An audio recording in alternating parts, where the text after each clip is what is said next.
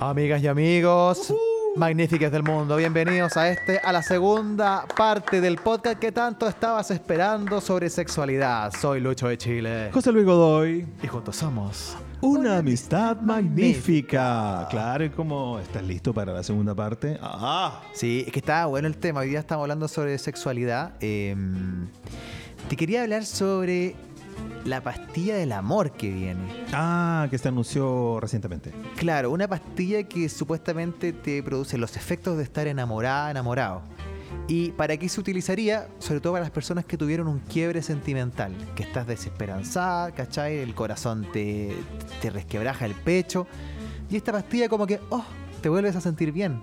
Además que, como dicen por ahí, no hay sentimiento más rico que existir que el amor. Pero, ¿llegamos a la química del amor ya, pues?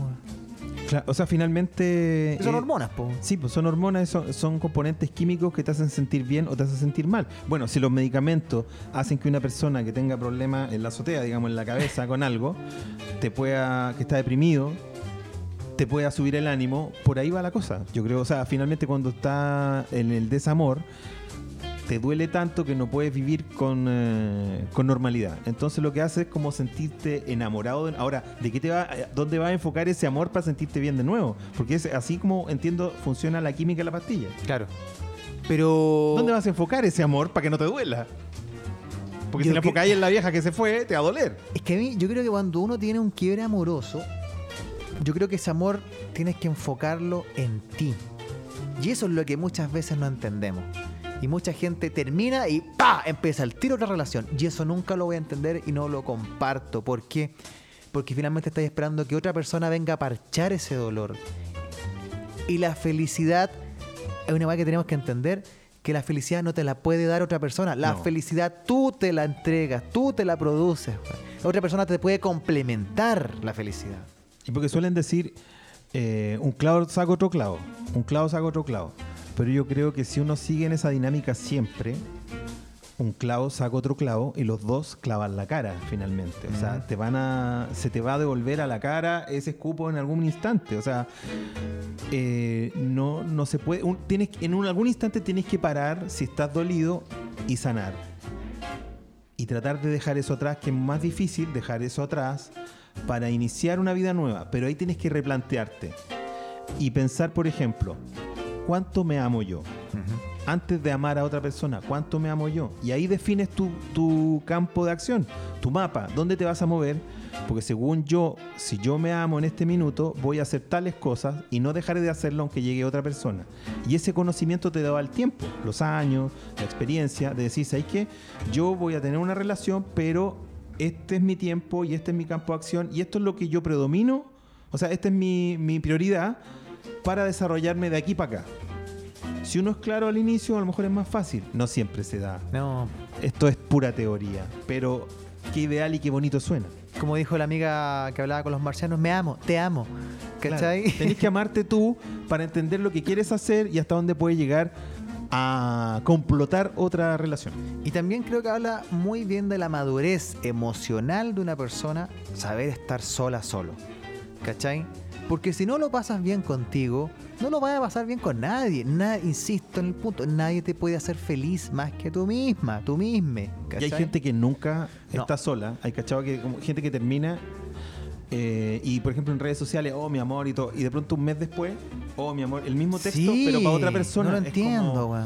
Pero bueno, hizo duelo, nada, así que no puedo estar solo. Es como, no importa si, por ejemplo, eh, en la serie La Hechizada, por decir una, una serie antigua, le cambiaron al actor, pero el personaje era el mismo, era Darryl. ¿cachai?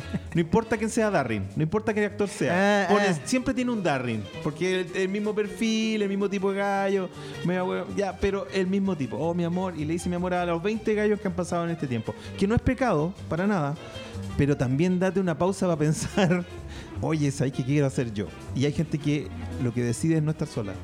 No, ya te lo pongo en, un- en otro caso más, más actual. Animales Fantásticos. Sacó a Johnny Depp por la demanda y toda la onda y pusieron en otro socito al, al profesor curado. ¿Cachai? Y dolió que no estuviera Johnny Depp y a la película le fue como el hoyo. ¿Cachai? A lo que voy, eh, no te podéis cambiar el actor de la noche a la mañana, no, no sé. No siempre va a funcionar. Tal vez a uno no le funciona, tal vez hay personas que sí. Pero me parece un poco no Por sé eso, si porque hay- falsa es la palabra. Alguna vez conversé con alguien así, es como, pero ¿sabes que nunca estáis sola? Es que no, no puedo. Y hay gente que lo asume y lo entiende así también.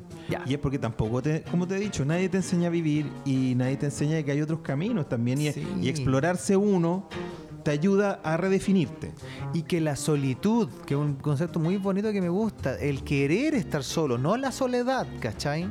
La solitud de tú elegir estar contigo no es mala, te enseña mucho. Y. Puta, a mí eh, de repente el Black me, me, huevea en el portal. ¡Oh, cómo te gusta estar solo! Puta, ¿sabes que me encanta estar solo porque lo paso muy bien conmigo? Yo no, no la hora de llegar acá al, al a contarme chistes, ¿cachai? Puta, no sé, van a, a pasarlo bien, escuchar un disco, hacer aseo. ¿Cachai? Creo, no insisto, no, no estoy poniendo, como, oye, weón, ejemplar su vida. Cada uno sabe dónde le mete el zapato y cómo, cómo vive feliz. Pero es, es- es interesante el ejercicio de estar solo. Hay gente que nunca ha vivido sola, ¿cachai? Siempre vivieron en pareja. Sí, y después cuando llega a ocurrir en algún instante, lo sufre, lo padece porque no tiene conocimiento de, de esa experiencia también. Y lo otro, las relaciones. Si una relación te dura 14, 15, 20 años, bacán, de verdad que lo admiro. Qué envidia. Pero. Pero si tú cacháis que ya estáis durmiendo con tu hermanito, también hay que sincerarse con esa. Cuesta, cuesta. Esa weá es un dolor Sí. porque seguís queriendo a la otra persona, ¿cachai? No, sí, tal vez la va a querer siempre, amigo o amiga. Pero el tema es como, claro, cuando ya se vuelven amigos. Y hay que, que hay que ser amigos, pero, pero no solo amigos. po. No, po. Es que ya no, no solo se vuelve amigo, se vuelve el compadre. Mm. Uno no va a tirar con el compadre. Eso es, po.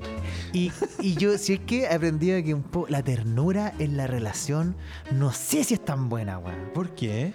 Porque la ternura es como estar haciendo. Puta, a ver, ¿cómo te lo explico? Estás haciendo un postre y agarraste una bolsa de azúcar y. Demasiado azúcar. Exacto. Y vas a encontrar el postre malo y no te lo vas a querer comer. ¿Cachai? Es que si, por ejemplo, comes demasiado azúcar y eres eh, diabético, probablemente no se te va a parar la emoción. Exacto. Exacto. Ahí está ahí está. Ahí está, po. Claro. Entonces, también hay que mantener la cochina. Hay que tener un margen, claro, sí, po, de zonas oscuras. Recordemos, amigos, hombres, que, a la- que nosotros eh, somos muy giles los hombres y a la mujer le encanta el misterio. Le excita el misterio incluso, puedo decir. Crearte un personaje, no sé, como incluso algo tan simple como el ramito de violeta. Él eh, era feliz en su matrimonio, aunque su marido era el mismo demonio. El tipo tenía un perfil de hombre parco, seco, fome, plano. Eso relata la canción. Pero el tipo encontró una, en una zona oscura una posibilidad donde podía alimentar la emoción de su mujer sin que ella supiera que el que le enviaba cartas, versos, era un enamorado, que era el mismo. Un alter ego, el viejo. Era un alter ego. El tipo sí tenía un lado atractivo, pero su forma de explotar esa emoción en ella era haciendo creer que era otro. Interesante. Por una canción popular. Era el mismo el que lo hacía. Y él se hacía el loco, se hacía el huevón, porque eso le hacía feliz a ella. Entonces yo la hago feliz. A su manera, el tipo lo lograba. Claro, pues mantener misterio y mantener también sinceridad contigo y con la otra persona. Porque si tú quieres a la otra persona hay que ser sincero en ese aspecto, en todo en realidad, pero. Pero. Puta, ¿sabes que Mutó el amor nomás, pues. ¿Cachai? Ahora, déjame detenerme en eso. Ser sincero con la otra persona. A veces la sinceridad duele. Y es... eh, Bien mal vista incluso. extremadamente. Pucha, yo prefiero que, que sean sinceros, de verdad. Y, y a lo mejor cuesta lograr ese, ese, ese estadio de honestidad. Porque cuando yo he dicho, por ejemplo, yo sería feliz con dos mujeres. No sé, me declaro al Islam, ¿qué hago? ¿Cómo lo hago? Hay personas que ríen, hay personas que se enfadan. Pero bueno, y es mi punto de vista, po. Pero no es respetado. Y estoy siendo honesto. Entonces, ¿qué ocurre con eso? Mucha gente tiene una fantasía. Si se la cuenta a la vieja o al viejo, sabe que le van a cortar la cabeza. Permítaselo, señor, señora. Permítalo que ella lo diga, que él lo diga. ¿Sabe por qué? Porque es una fantasía. No necesariamente la fantasía sexual tiene que desarrollarse. Idealmente sí. Pero al decirlo, al contarlo, por ejemplo, en ese espacio de intimidad, tú estás brindando el espacio que así ocurra. Está ocurriendo y está la mente más potente que todo. Está ocurriendo y pues estamos llegando a un nivel de clímax superior tal vez que la última vez que lo hicimos desde la perspectiva de esa pareja. Porque estás entrando esa fantasía y tu pareja te lo está permitiendo. Yo creo que la fantasía es más fantasía cuando tu pareja te lo permite y cuando, te, y cuando tú crees o te hace creer que también le excita tu fantasía. ¡Pum! Ahí yo creo que está el gol. Y recojo el guante. Y esto lo hemos conversado. Ya. La pareja que lleva 14 años. Llega a la casita, la señora o el gallo le espera con la comida calentita, pancito amasado. Y esa relación se transforma en un pancito amasado. po. Una ternura de, de vieji- de viejitos, de viejitos Y up. tienen 32, ¿cachai? Sí, pero son up, son la pareja de up. y con la, la, la gordita chica, ¿cómo te fue? Ya. Puta. Y cachai que la sexualidad ahí uno, uno, uno empieza a leer los kipos, bueno. Ah, yo también te sorprendí. Pero, cachai que la sexualidad en esa pareja, puta, está media julera. ¿Por qué? Porque empezaron a hacerla así. Pancito amasado. Justo te iba a ir para allá. Esa pareja que yo no lo he hecho nunca, no lo denosto ni nada, pero No, y, y si te funciona bien, weón, insisto. Pero hay parejas que les gusta, o, o chicas, o que les gusta hablar como guagua. Yo no, yo no lo hago al menos. Tengo otra, otra faceta más estúpida, Sí, pero, no, si todos tenemos. pero no hablo como guagua. Ya, ¿y qué pasa? En, ese, en esa relación pancito amasado se empieza a perder, digamos, un poco la cochinada. Y la última vez que se hicieron sexo oral fue el 2013, cuando estaban ah, medio, medio- medio pasadito en copa. Ah, tomaste una copa de más vieja para el año nuevo. Ah, claro. Y ahí no se dio cuenta. Y puta, ya se hicieron sexo oral, weón.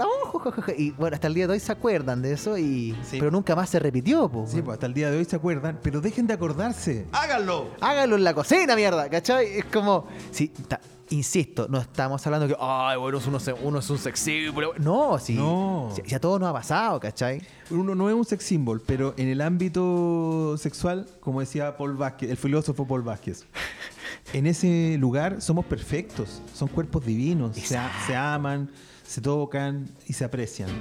Somos perfectos, nadie está diciendo, jaja, la charcha, como decía Paul Vázquez. Claro, ah, mira la cesárea como te "Ah, ja, ja", no, nadie está fijándose en eso, somos perfectos. Pues ahí soy actor porno de, de tu pareja, Sí, po, y y viceversa. Tú querés que ella sea porno star y todo, total, total. Está permitido ahí eso. Pero hay que concederse eso, ese espacio, esa posibilidad. Yo, por ejemplo, voy a ver a mis viejos y cuando pelean mucho le digo a mi mamá, ah, mamá, no peleen más, háganlo.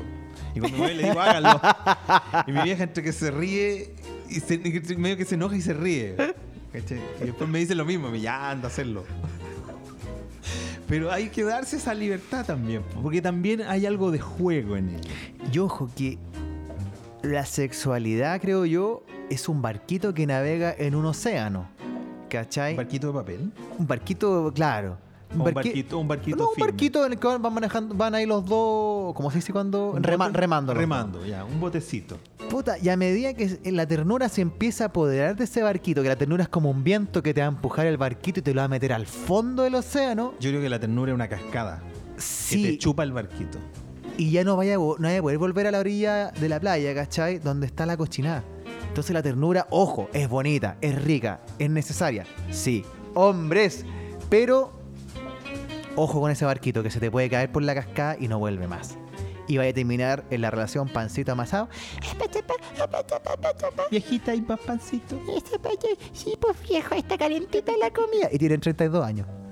Bueno, y yo quiero retomar a propósito de eso el tema. Con de... respeto y buena onda, Sí, ojo. sí. Pues son, son puntos de vista que uno que hemos observado, por eso queremos exponerlo. Lleva una caricatura también. Y si no, coméntalo acá abajo a, a través de arroba les magnifiques en nuestro Instagramer. Suscríbete al canal. Arroba les magnifiques en el Instagram y anda a ver nuestros shows en vivo para que rías de buena madre. Eh, el tema es que, por ejemplo, ya, la educación sexual. Yo recuerdo, estaba en cuarto medio, estaba de gran moda el tema de jocas, jornada de conversación sexual. Y acá a la derecha y la iglesia armó un quilombo que no, que van a sexualizar a los cabros, como cuando apareció en los últimos años el manual que no, que quieren enseñar a los cabros chicos del sexo anal. Loco, no es para los niños de kinder esto. Es para el niño que está creciendo. Y es información. Sí, información. Nadie dice que tú tienes que hacerlo. Es información. El aborto no está para que lo hagas tú. Es para el que quiera tomarlo. Yo no lo haré, pero el que quiera proceder con su cuerpo, la chica que quiera proceder con su cuerpo de qué manera, ahí está. Eso se trata. No que lo hagamos disfrazado en la clínica Las Condes diciendo que esto Una es una apendicitis. apendicitis. Ah. No nos echemos tierra a los ojos, decía Nicanor Parra. Entonces, cuando eso ocurrió, iba el Jocas, iba un muchacho de cada curso a instruirse. Si ese cabro era leso, cachaba mal, esa, esa- Se esa perdió in- el curso. ahí. esa información sexual iba a llegar mal. Puente Por cortado. suerte, llegó nuestro compañero Otto, que era tan lindo, le decíamos Otto Caremina. Mira, wea, colegio de hombres. Otto Caremina nos enseñó a poner un condón. Yo ya tenía 17, 18 años. Imagínate. Y ahí aprendí cómo se ponía un condón y que, cómo se manipulaba. No hay que ponerlo en la billetera. Yo creo que gente adulta lleva su condón en la billetera. Estás equivocado, amigo. Acaba de molerlo, bótalo. Sí. No te estropees la vida por mil pesos. Entonces, Hay gente que les queda apretado y le cortan la punta. Mira qué no. No, claro, no, medio frío, medio calor.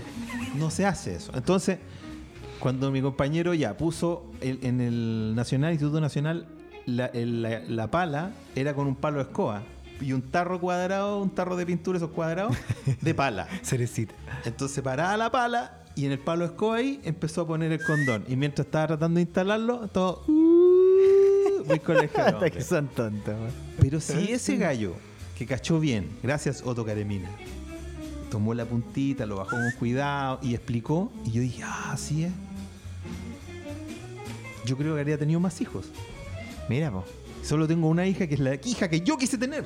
Cuidando el 1-0. Cuidando más que Uruguay. Pero lo que me refiero es que tuvo que ir un compañero, una situación que fue, y era al final, ¿qué era? Era educación sexual, Sí, loco, no era nada pecado. del otro mundo. Mira, quiero detenerme Sí, en otra cosa. Otto Caremina no le iba a hacer sexo oral a cada uno, ¿no? Nos entregó una serie de folletos, Caremina, que venían de España, sobre todo de como de mente abierta, sexualidad. Y ahí eh, aprendimos una serie de conceptos que nos daban risa porque los hombres somos torpes y más desinformados, más torpes. Entonces, el Golden Shower, el Fist Fucking. Empezamos a aplicar esos conceptos en nuestros cantos de estadio La para raja. dedicárselo a otros compañeros, ¿cachai? Así, tonteando, aprendimos. Pero aprendimos gracias a Jocas, que fue tan resistido en los 90. Y gracias a un compañero que por suerte cachó bien. Yo cuando ya nos encontramos grandes le di un abrazo, le di un Otto beso. Weón, te, te debo a la vida. ¿Y seguía bonito, no? No, pues se mantiene bien, se Ya. mantiene bien. Pero, pero, que Claire quiere ese cabro que pudo ser eh, profesor Y que maduro, po, weón. po. Ahora, Profesor de los compañeros. Imagínate lo que es en colegio de hombres. quiero llevarte a otro ámbito de la sexualidad, Lucho, el Viagra. Se entiende que el Viagra hay gente que, que lo necesita por salud, los diabéticos, ¿cachai? Así partió. Diabético. Eh, pero el mayor consumo de Viagra, según estadísticas, está entre los 18 y los 40 años. Mira. Lo cual me parece una atrocidad porque es la edad en la cual tuviera que estar hacia el máximo. Con máxima vitalidad y además que surge así espontáneamente como un medicamento así como al azar. Era para otra cosa y entonces aparecía como el medicamento para los adultos. ¿Cómo se habrán dado cuenta? Así como ya, don, don Evaristo, le vamos a, a probar esta pastilla que le puede eh, abrir el corazoncito. Weá. para el corazón, en Sí, algo po. así. po. Y al viejo se le para la, la, la diuca de repente, imagínate. Pero don Evaristo. Y ahí cachó. Pfizer. po. Bueno, ¿qué pasó con ese- la revolución que generó en los hombres adultos y adultos mayores el Viagra? Que les dio un segundo tercer tiempo, Ajá. nueva vida. Hugh Hefner, que ya se había casado, dijo, ahí te ves, y tuvo tres pololas después, gracias a Viagra. ¿Cachai? Tienes un espejo, ahí te ves. Ya, pero ¿cuándo empieza esa, se- esa segunda, tercera vida? po? Yo creo que a los 50, 60. Ya, por eso adulto, adulto, ya peinando canas. O sea, weón, mi papá me tuvo a los 68, po, weón. 68 en los 80, cuando no existía el Viagra. Y sin Viagra. No, sí se puede, se puede. Anthony Quinn fue papá a los 80, ¿Cachai? antes de morir. A lo que voy es que el Viagra, buena onda, pero siento que también te, está, te produjo un problema psicológico en el sentido de, ya no lo puedes hacer sin mí, ah, ja, ja, ja, ja, ja, ja, ja", Es que ¿cachai? el problema ahí es- es donde tú estás señalando, po, que la estadística está en un grupo demasiado joven que está jugando pichicateado. Mm. Es el doping. Una vez una amiga me dijo, ¿sabéis qué? Se cacha cuando es fake. Ah, ya. Y claro, porque fome, vos, fome los que juegan pichicateados, para los que no juegan pichicateados, como la lo y el fair play, donde queda? Es como Iván Drago, que se inyectaba, pues, ¿cachai? Sí, claro, pero ¿qué le pasó? Maradona era el mejor en su minuto, era el mejor. El mejor. Pero cuando lo, en Estados Unidos 94 la chica lo saca de la mano porque lo lleva el doping. Le cortaron las piernas, dijo Diego. Porque al final el, pues, el que está usando Viagra, favorablemente no lo uso, Tampoco. no lo usa. Nunca quería usarlo. Ok. Entonces, el tema es que Y quien lo use buena onda, ojo. ya, ese tipo que lo lleva, no buena onda, pero el que lo lleva también le genera un- una preocupación. Y tú sabes que preocupado no podía hacerlo, Ujú. no podía hacer nada. Tenés que estar ocupado en lo que estás haciendo, cualquiera sea la actividad que realizas. Tú te salta la liebre, eres soltero, te salta la liebre y no tienes Viagra, no tienes dónde comprar, porque, ¿cachai? Te genera un problema. Porque no estás acostumbrado sin pichicata. O sea, es co- tú tienes Necesitas que, el ser po- doping. tienes que ser Popeye sin la espinaca. Exactamente. Pero, insisto, si tienes problemas tienes problemas de salud, se entiende, ¿cachai? Y insisto también, Lucho, quien lo use y le funcione y mantiene una vida sexual relativamente sana, buena onda, pero igual tiene, tiene que ser recetado el Viagra, ¿cachai? Sí, pues, si está recetado, si lo necesitas, si está medicado perfectamente, o cualquier camino que te permita y sea puente, perfecto. Pero que sea puente, no que se convierta en una barricada, en un obstáculo, una piedra en el zapato. Por eso te decía el ejemplo de, chute, te salta la liebre y no tenéis Viagra y eso te va a complicar. No podía estar con una piedra en el zapato, para Mm. hacerlo tenés que estar tranquilo. Exacto. Y bueno, hay cabritos que se están tirando de dos Viagras. ¿Por qué?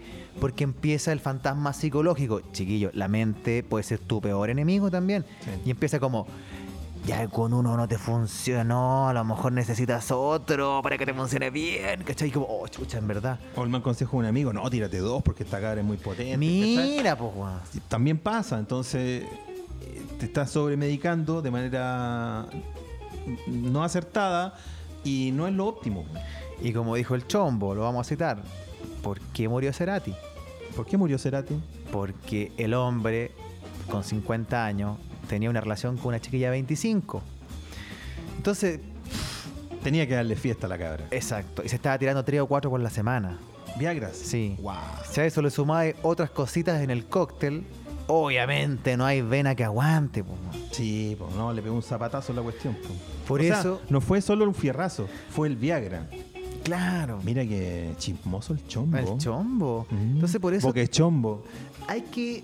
Creo que cuando preguntan una vez, escuchar la pregunta, ¿la juventud es para quemarla o para guardarla? Creo que yo soy un amigo del equilibrio y no, no quiero sonar amarillo con esto, porque creo que el equilibrio está muy mal mirado, weón. ¿Cachai? Creo que en la vida tenéis que manejar el equilibrio. Ternura, pero también cochinada. Como hay día, hay noche, weón. Hombres. Entonces, Y hay días y días. po. Hay días Sí, para estudiar, hay días para trabajar, hay días para, para la fiesta también. Cuando es la fiesta vamos a celebrar. Y cuando hay que trabajar, hay que ponerle, hay que trabajar. po. Y puta, ¿sabéis qué? La vida yo creo que... eh, eh, ahora, puta, mis 37 que he pasado cosas buenas, cosas malas, ¿cachai? Creo que la vida también es como... Hay momentos que vais a estar de la perra.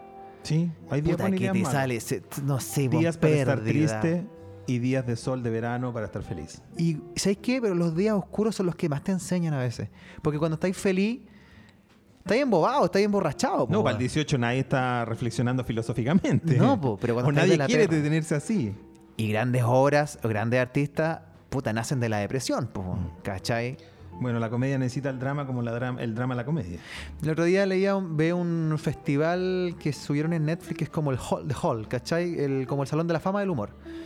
Y e ingresaron a George Carlin, a Richard Pryor y Robin Williams, ¿cachai? Y otra, otra comediante, ah, una que trabajaba en el E! Entertainment, que una señora que tenía la cara plástica. Y se me ha venido el nombre. Ya, ok.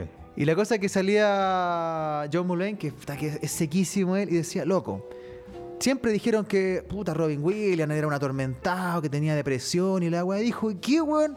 ¿Cuánta gente hay depresiva que no hace ni una weá por este mundo? Al menos este weón hizo comedia y no hizo reír, weón, así que váyanse a la cresta. Sí, po. ¿Cachai? Si estaba deprimido y el loco lo hizo así y pudo desplegar su talento, hasta, Por- que, hasta que le dio nomás. po. Porque hay gente que está deprimida, weón, y quieren cagarle la onda a todo el mundo, ¿cachai? Sí, po. Porque Eh, entre un depresivo y tú, el depresivo es como un ancla, pues, weón, se te va para abajo y te, y te lleva a vos también, pues, ¿cachai? Sí, pues como intensamente, de tristeza. Y es Ponía- pesado, po. Ponía todo azul y arruinaba todo. Sí, Claro. claro. Al menos otro te hizo reír, pues. Sí. Y eh, incluso su espíritu era muy Patch Adams. Sí. Chapa la Adams, hablando de sexualidad Es la hoy única en Los fórmula. Magníficos. Es la única fórmula. Oye, muchas gracias por estar en este podcast. Espero le haya gustado el segundo tiempo. No es ninguna la pretensión de acá te la traigo Peter. Nosotros somos Doña la Verdad. Lo hablamos desde nuestras experiencias de vida y también lo que hemos- vamos recopilando también a través del aire. Porque a nos- nosotros tenemos mucho contacto con gente y también te alimenta harto eso. Sí, pues hablamos con gente y, y entendemos también que, lo hemos comentado varias veces, yo estimo que en Chile no, no tenemos más camino que como, como éramos un país muy católico, en los últimos 40, 50 años, la gente tenía como que salir del colegio, trabajar o estudiar una vaina para trabajar pronto y luego casarse y está hecha la vida. Y cuando tú te casas no está hecha la vida. Incluso si sigues casado, tienes que reinventarte siempre. Pero cuando estás casado y dejas de estarlo es cuando aprendes realmente lo que es la vida y a vivir y a entender cuánto te amas tú, cuánto aprecias lo que hacías y lo que deberás hacer. Y ahí es donde uno va realmente caminando. Y le pasa, no a todos, pero a muchos sí. Y ahí es ahí donde queda uno a la deriva, muchas personas, y no saben qué hacer. Entonces, finalmente todo pasa por el cariño a sí mismo para entender, sin ser eh, egocéntrico, pero sí entender cuánto puedes amar a los demás. Ah. Qué lindo eso, no, que es súper cierto, porque hombres siempre hay que estar cuidándose, también las chiquillas, pero yo creo que a la mujer es más fácil tener una segunda oportunidad, ¿cachai? Sí, po. En cambio el hombre, siempre hay un huevón rondando. siempre hay un soldado Sí. ahí, en cambio tu amigo, ese que partiste una relación con la pulolita de la universidad segundo año, y bueno, lleváis 14 años, y qué buena onda, y ojalá no te separes nunca. Sí. Pero si te separas, y yo siempre lo ejemplifico así, tienes un auto botado en el patio hace 14 años, está oxidado, le creció plantas por dentro, y de la noche a la mañana te dicen, ¿sabes qué, Jaime? Tienes que ir a trabajar en ese auto mañana. Tenés que echarlo a andar ahora. Imposible. Entonces tú siempre tienes que estar cuidándote. No por salir a conquistar, no por... Por ti, weón. Bueno, por eso es que ocurre lo del auto, que el ejemplo que tuve del auto, es cuando las mujeres o mucha gente dice, oye, no, pues si el hombre cuando se separa, al tiro se arregla. Porque ahí se dio cuenta todo lo que se estropeó. Y es ahí donde realmente el hombre, que somos más torpes, crece y asume que no tiene que dejar de amarse ni de ser atractivo por último para sí, como lo hace la mujer. Pero a uno no le enseñan eso. No hay que cosas de maricas, como decían antes Eh, ajá. a cuidarse uno, a preocuparse de uno, a combinarse bien, todo ese tipo de cosas, no son cosas distintas a la mujer. Uno tiene que ser atractivo para sentirse bien uno y así atraer a otra persona o a otras personas eventualmente. Y eso te enseñará a vivir, pero ahí te das cuenta cuando sale una relación así en que te estropeaste, todo lo que tenés que arreglar. Y te vas a ver al espejo. ¿Y cómo te vas a ver? Con un blue jean ancho, con un polerón de pola, El regular fit. con unos lentes cuadraditos como de bachelet, un corte de pelo horrible. No, pues cosito, usted tiene que estar bonito. El corte de pelo horrible y lo cubres con un jockey. de carnicería. Y tienes 32 años. No puede ser eso. Y los pelos en la oreja, los pelos en la nariz, son pequeños detalles que marcan la diferencia. Para ti, insisto, no para el resto. Ya mira, por ejemplo, buen ejercicio. Hombres, dígale a su amiga, a sus amigas, amiga, incluso mamá, hermana, pero mamá de, de mirada firme. No, no, mi hijito, todo le queda lindo, no. Mujeres, haga, un ca- haga una encuesta a sus amigos, con sus amigas, Una su- encuestación. con sus mujeres, y diga, ¿esto me queda mejor o esto me queda mejor? Porque dice, no, yo me dejo la barba. Y si pareces un indigente, Sí. nadie te va a follar, amigo. Entonces, chuta, no me gusta. Ah, mira, a mí, por ejemplo, me encantaba tener pelo largo, pero yo asumí que ya a mis años podía parecer señora. Entonces, yo no quiero verme señora, me corto el pelo. ¿Cachai? Y busco la manera de encontrar. Entonces, al final me dice, hoy te ves bien, te ves más joven. Bacán. Si te tratan ya uno ya con más años, y a veces tienes que también ponerte en tu lugar de edad, pero si llega una persona menor que tú y te dice, hola, ¿cómo está usted? ¿Qué no debes hacer, Luis? No, no me trate de usted. Dígame, Luis. No. Tú, digno. ¿Peleaste en Plaza Dignidad o tal vez no? Pero tú, digno, tienes que morir de usted. Si la niña te dice usted, usted es usted y ahí murió. No mendigues. No, el amor no es a la fuerza. Si ella te dice usted, por más que tú le digas no y te muestres tan fachoso y campeón, ella no va a dejar de mirarte de usted, señor. Así que uno es señor, listo. Mueres como señor, pero digno. Digno, weón. ¿Cómo se sabe cuando una persona, especialmente las chicas, porque aquí hay que tirar para los dos lados? Como decía Coco, estoy pegando en los cachos. Sí, pues tiene que ser amplio. ¿Cómo se sabe cuando una chica está soltera? Sus redes sociales. Pregúntame algo. Cara de pregúntame algo. Mucha piel en sus Mm, fotos. Y que boca de pato. Pregúntame algo. Sí. Pregúntame algo. A ver, a ver, ¿cómo está el ganado? A ver, vamos a reunirlos a todos. A ver, tú, el del gimnasio, Sí. tú, el ex compañero de pega. A ver. A ti que te conocí una vez, flirteamos y no pasó nada. Hola, hola, estamos de nuevo en el mercado. Nosotros nos miramos, pero nunca hicimos nada. Ahora Pregúntenme acércate, algo. pregúntame, po, weón, pregúntame. ¡Pregúntame! Fotos con amigas comiendo un sushi, en un copete, en un after en amarlas. Muy coqueta, claro. Muy coqueta. Hoy no sabía qué ponerme. Y me puse feliz. Claro, y me puse guapa. Y empiezan las frases de autoayuda. Y eso es una clara señal de que estamos nuevamente en el ruedo. Lo que pasa es que el tema es cómo acercarse, cómo abordar sin que sea acoso, sin que parezcas un degenerado. Ese es el verdadero arte que tiene que descubrir cada varón. Eso te lo podemos decir, obviamente, en el taller quedarán Les Magnifiques para volver al ruedo y no morir con el jean y el gorro de la carnicería. Muchas gracias, Chile. Y si no lo descubres el 14 de julio en vivo en Palermo junto a los Les Magnifiques, anda a vernos. Entradas por Pass Line. Les Magnifiques en vivo, absolutamente en persona para ti. Hasta nos tomaremos una foto abrazados. Música, chistes y linda interacción entre todos. Nos despedimos, soy Lucho de Chile José Luis Godoy. y somos Una amistad magnífica. Ah, Gracias. ¿Te gustó? ¿Fue un placer? ¿Te estás cuidando? Un placer es más, más caro, sí.